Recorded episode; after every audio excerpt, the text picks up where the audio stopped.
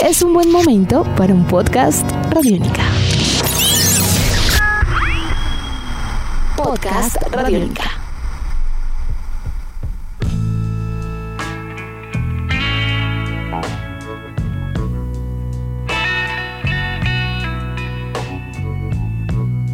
Bienvenidos a otra emisión de Podcast Rock and Roll Radio, un producto de Radiónica desarrollado por el señor Andrés Durán, arroba Andrés Durán Rock, y quien les habla Héctor Mora, arroba Mora Rock and Roll, bajo la producción sonora de Juan Jaramillo, Jairo Rocha, la captura sonora de Andrés Criftancho.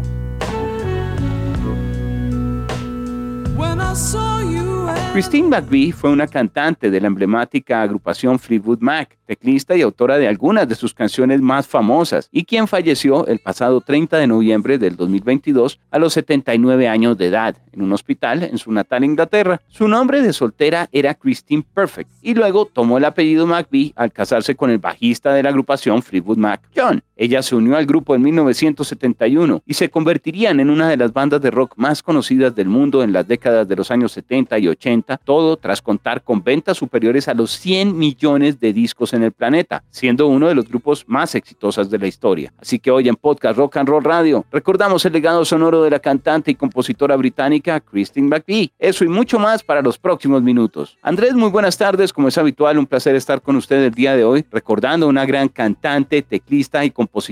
Héctor, un placer el mío volver a estar aquí de nuevo con usted en este Rock and Roll Radio Podcast agradeciendo a todas las personas que hacen parte de él y lo hacen posible. Usted ha dicho la palabra mágica, Héctor. Eh, Fleetwood Mac es una de las agrupaciones más importantes en la historia del rock y por consecuente Christine McVie, una mujer, pues en estos eh, años que estamos viviendo de, donde se valoran más las, eh, las hazañas femeninas, pues yo creo que aquí debería de haber habido mucho más énfasis el pasado 30 de noviembre del 2022 cuando ella fallece a los 79 años, Héctor. Y lo digo porque investigando para este podcast me doy cuenta de su gran importancia, de un sinnúmero de galardones, de premios que ella tuvo y una carrera extensísima que fue de 1966 hasta el momento de su muerte en el 2022. Es increíble esta señora, todo lo que hizo, los aportes como mujer, su, su, su ahínco con la música no tiene precedentes. Estoy completamente seguro que cuando acabemos este podcast, más de uno va a entender el porqué de todo lo que estoy diciendo. Andrés, sin lugar a dudas, el reconocimiento es gigante alrededor de una marca, de una agrupación pues con tanto éxito como Fleetwood Mac, pero también hay que destacar su capacidad y desarrollo musical incluso antes de formar parte con la agrupación. Ya, ya había comenzado y tenía un par de álbumes editados y también todas estas colaboraciones, proyectos paralelos que estuvo desarrollando, puede que no de una manera tan intensa como lo viene a hacer en la historia un nombre, repetimos, como el de Fleetwood Mac, pero sí que demuestran un poder de composición y un desarrollo eh, a nivel de música increíble por parte de todo lo que ella quería generar como artista. Héctor, con decirle que con toda la fama que tiene Stevie Nicks y toda la controversia que causó en el grupo, eh, al momento en que llega Stevie Nicks ya aterriza en este grupo, ella llevaba más de 10 años eh, tocando eh, en la industria de la música, ya era el tercer grupo que ella tocaba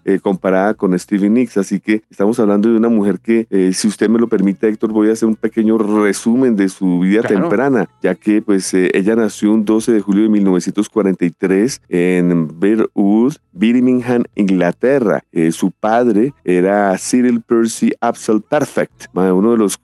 más conocidos eh, violinistas concertistas en el área de Birmingham. También podemos decir que su madre era, eh, digamos, una especie de medium, una, una medium psíquica. También era muy, muy respetada por sus curaciones mediáticas. El abuelo de Christine era también organista en, en la iglesia de Westminster Abbey. Eh, en fin, ella realmente viene de una mm, familia de músicos. De hecho, su padre quiso que comenzara a tocar piano a los cuatro años. Ella no la tomó en serio sino hasta los once cuando a través de un hermano de ella comienza a, tomar clases y a los 15 años ella se enfoca mucho más en el rock and roll cuando su hermano John llega a la casa con un disco, con, unas partituras de Fats Domino y comienzan a, ejecutarlas. Ella también muy influenciada en esta época eh, por el blues, sin lugar a dudas. Eh, es allí donde, eh, digamos,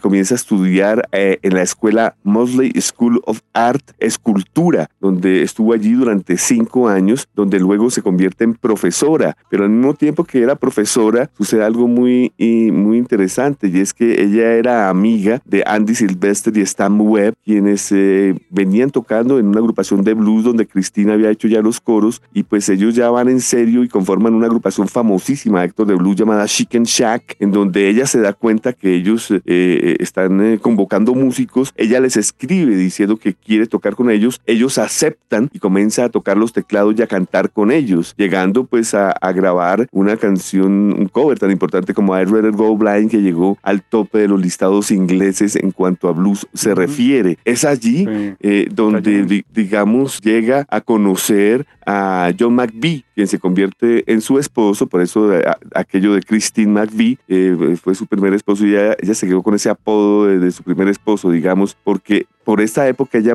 ella era más conocida eh, como Christian Perfect. Christian Perfect eh, eh, comenzó a trabajar con Fleetwood Mac. Héctor, esta parte es muy importante también en la historia. En el segundo disco de Fleetwood Mac, ¿qué significa esto? Si ella entra en el segundo disco de Fleetwood Mac, que es Mr. Wonderful 1968, significa que estuvo en la grabación, desarrollo de Fleetwood Mac en dos discos con Peter Green, con su, con su músico original y, cabeza de, de Mac. Y esto gracias a él que también la convoca a ella eh, para el disco Mr. Wonderful, pero mucha atención a manera de músico de sesión. Más adelante en la carrera musical de Christine McVie, eh, ella decide eh, comenzar a trabajar en un álbum como solista, ya siendo integrante como miembro de, música, de música de sesión con Fleetwood Mac, comienza a trabajar en su primer disco como solista. Entonces prácticamente es allí donde eh, el señor Peter Green le dice, no, venga para acá, haga parte ya integral del grupo y desde Mr. Wonderful eh, comienza una carrera vertiginosa esta, esta mujer demostrando sus capacidades, eh, como usted lo dijo bien al inicio de este podcast, en canciones muy pero muy importantes en la historia de Fleetwood Mac.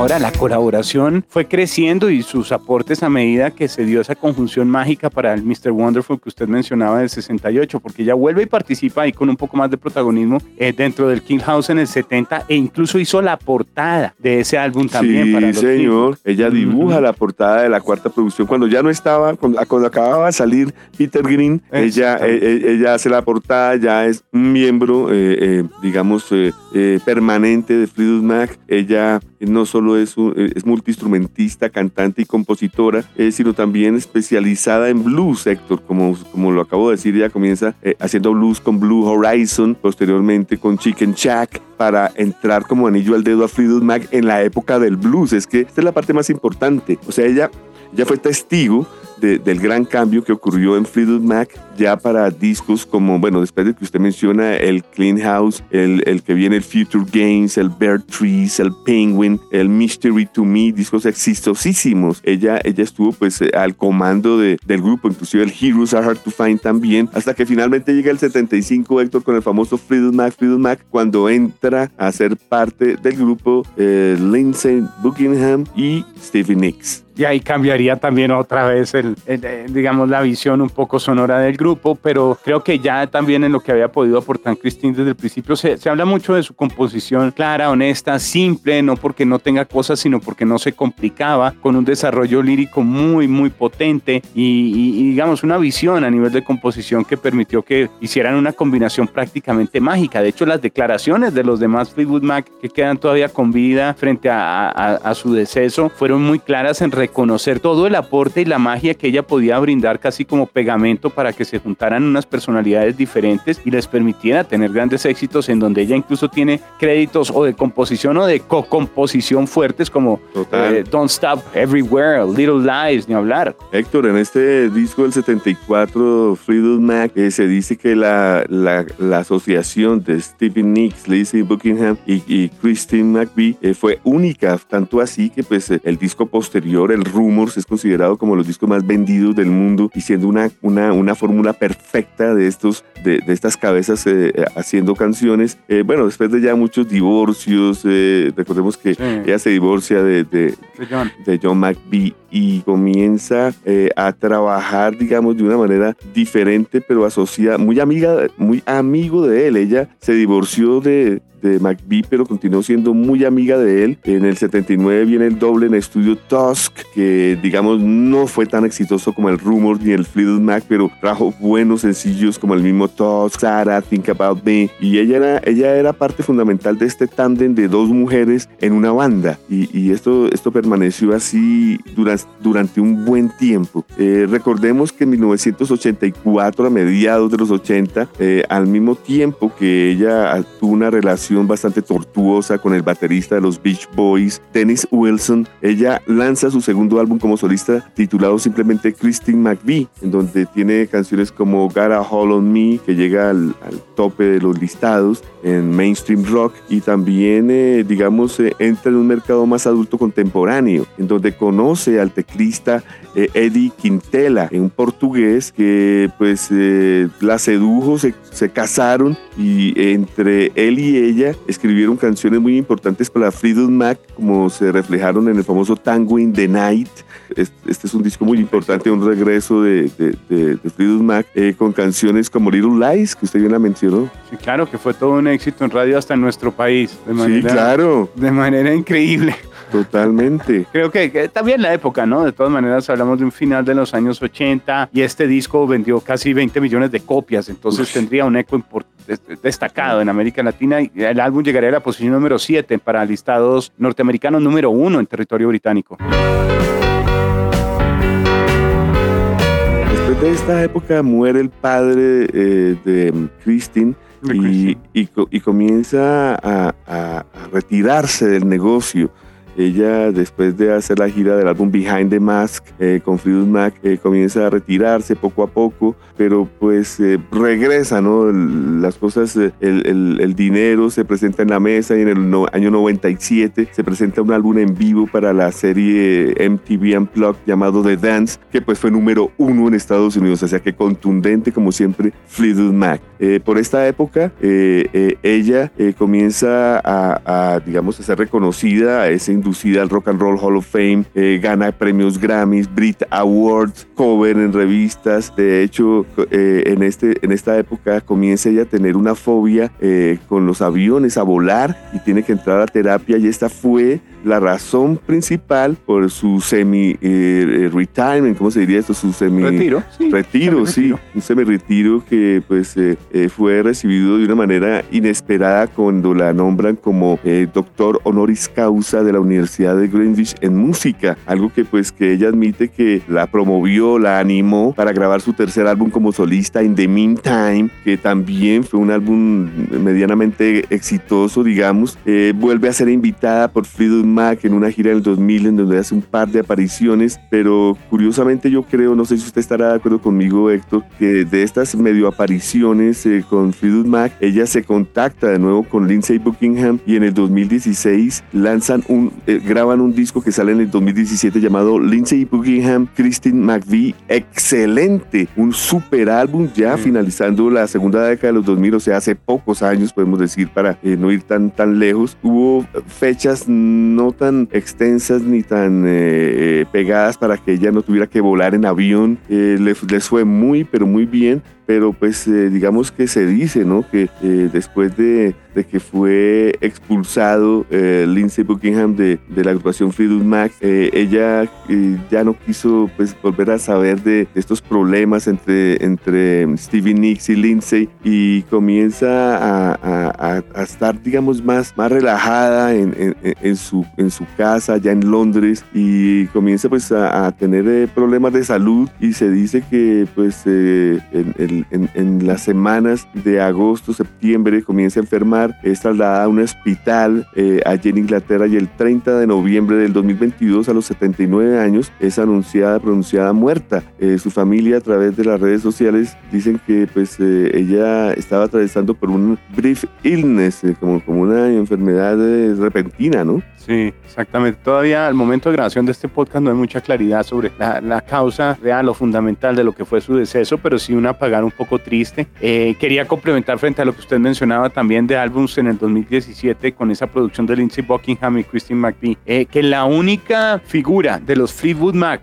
que no participó en el disco, no fue invitado, fue Stevie Nicks. Sin embargo, hay que destacar que tenían ellas buena relación. Hubo varios ejercicios, incluso se estaba hablando de, de, una posible reunión, así fuera solo en estudio de Fleetwood Mac para grabar nuevamente algunos temas. Estaban los problemas de salud, pero no había nada, digamos, a nivel ya de, de índole personal frente a la idea de volverse a encontrar en un estudio de grabación junto a Stevie. Entonces, eso tampoco dejemos de pronto que los oyentes, eh, por las historias que hubo y demás en su momento, y las historias de los discos que prepararon y todo, y las, las relaciones afectivas dentro del mismo grupo, pues hagan pensar que de pronto no tenían esa conexión mágica con Stevie Nicks, quien se manifestó en las redes con todo el dolor y aprecio por, por, eh, por Cristina al momento de su fallecimiento. Eso es de tenerlo presente. Entonces, eh, fue la única, y, y aún así, creo que con el problema que desarrolló, porque no solo fue al volar Andrés, sino también agorafobia como tal. Sí, eh, son problemas serios, claro. Claro, no podía salir, entonces tenía el problema, pero trató de, de, batallar contra ellos. De hecho, ella igual se había presentado en tarima hace casi tres años. La última actuación fue el 25 de febrero del 2020 en el London Palladium en Londres, en un homenaje repleto de estrellas. ¿A quién? A Peter Green de Fleetwood Mac, Andrés, quien sí. había fallecido en junio de ese mismo año. Ella estuvo en ese concierto y en ese evento, digamos, un poco para rendir tributos a, a, Peter Green, pues con todo lo que usted nos cuenta, era más que claro que, que se conocían, que tenía un nexo especial para el inicio también de su carrera en grupo. Eh, y el evento fue presentado por Mike Fleetwood, allí participaron rockeros de primera, ahí estaba Billy Gibbons, Steven Tyler, Noel Gallagher, David Gilmour, Pete Townsend, Kirk Hammett, McVie interpretó, de hecho, el Stop Round también la cantó junto a Steven Tyler y era canción de Green, de Peter Green. Y pues bueno, fue todo un, un, un movimiento especial, incluso participó con Looking for Somebody, en donde ella también había realizado algunos coros en ese álbum debut homónimo de Fleetwood Mac en el 68 que usted mencionó. Por eso que usted acaba de decir, está claro que ella eh, hizo parte de la alta alcurnia de lo que se denomina como blues británico. Y no muchas mujeres pueden decirlo. Es, eh, es comparado con un Janis Joplin, por decir algo. Es Héctor, eh, hay que recordar eh, puntualmente algo que usted dijo y es la gran amistad que existía entre Stevie Nicks y Christine McVie, ya que eh, en, en, los medios Stevie Nicks se pronunció y dijo que ella quedó totalmente atormentada porque tenía planeado visitar a Christine en el hospital y an antes del 30 de noviembre, antes del día de su deceso y, y, y por razones de, de, los médicos creyeron que esperara que estuviera un poco mejor y la visitara luego pues no pudo visitar visitarla. Es allí donde Stevie Nicks ha dicho ya abiertamente que ella era su mejor amiga en el mundo entero. Una gran pérdida, Andrés, para el mundo del rock and roll sobre todo de una figura que a nivel de, de, prestigio, a nivel de calidad musical, contaba con todas las credenciales,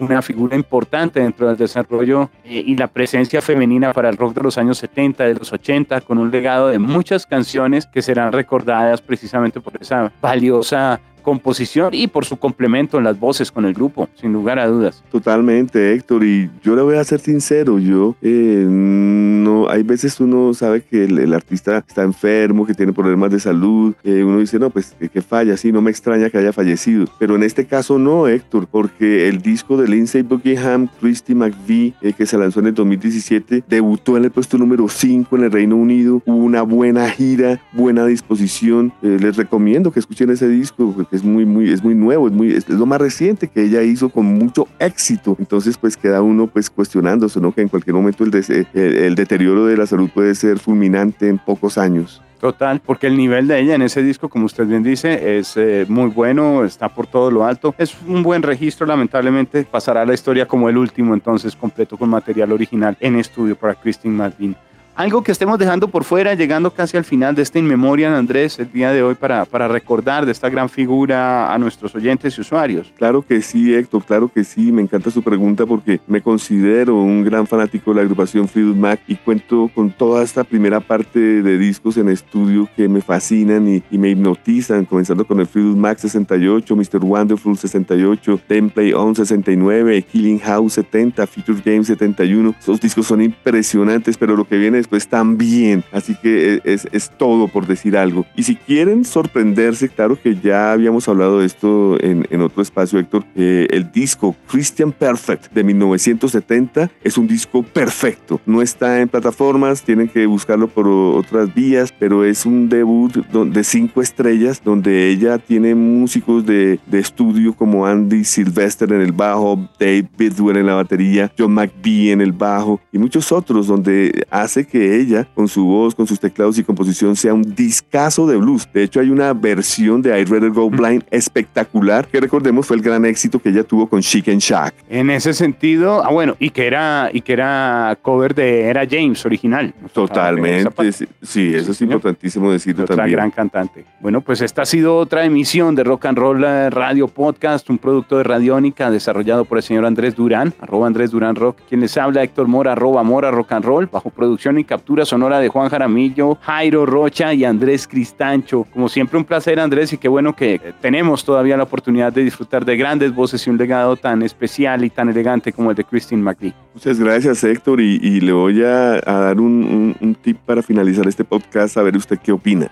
Resulta que en el 2022, a mediados, eh, cuando salió el nuevo álbum de Kristen Kingfish, Kristen, pues lo compré por, por, vía eh, internet. Y Ok. puede usted creer que no me llegó ese disco, sino me llegó el de Christine McVie, el primero, el de Christine Perfect.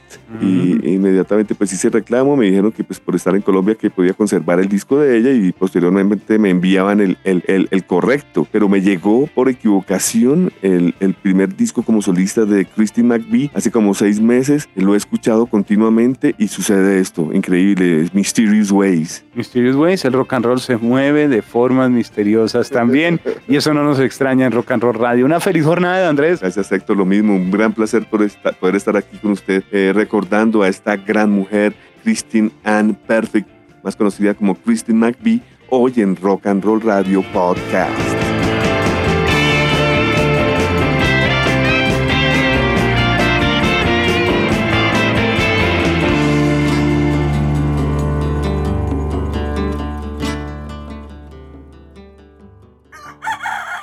Hola, soy Fausto García Calderón. Hago parte del equipo de paz de Radio Nacional de Colombia y quiero invitarlos a escuchar Inquebrantables, Voces del Cambio, la serie de podcast en la que les traemos historias de gente excepcional que está cambiando la historia en lugares a los que ha llegado la paz.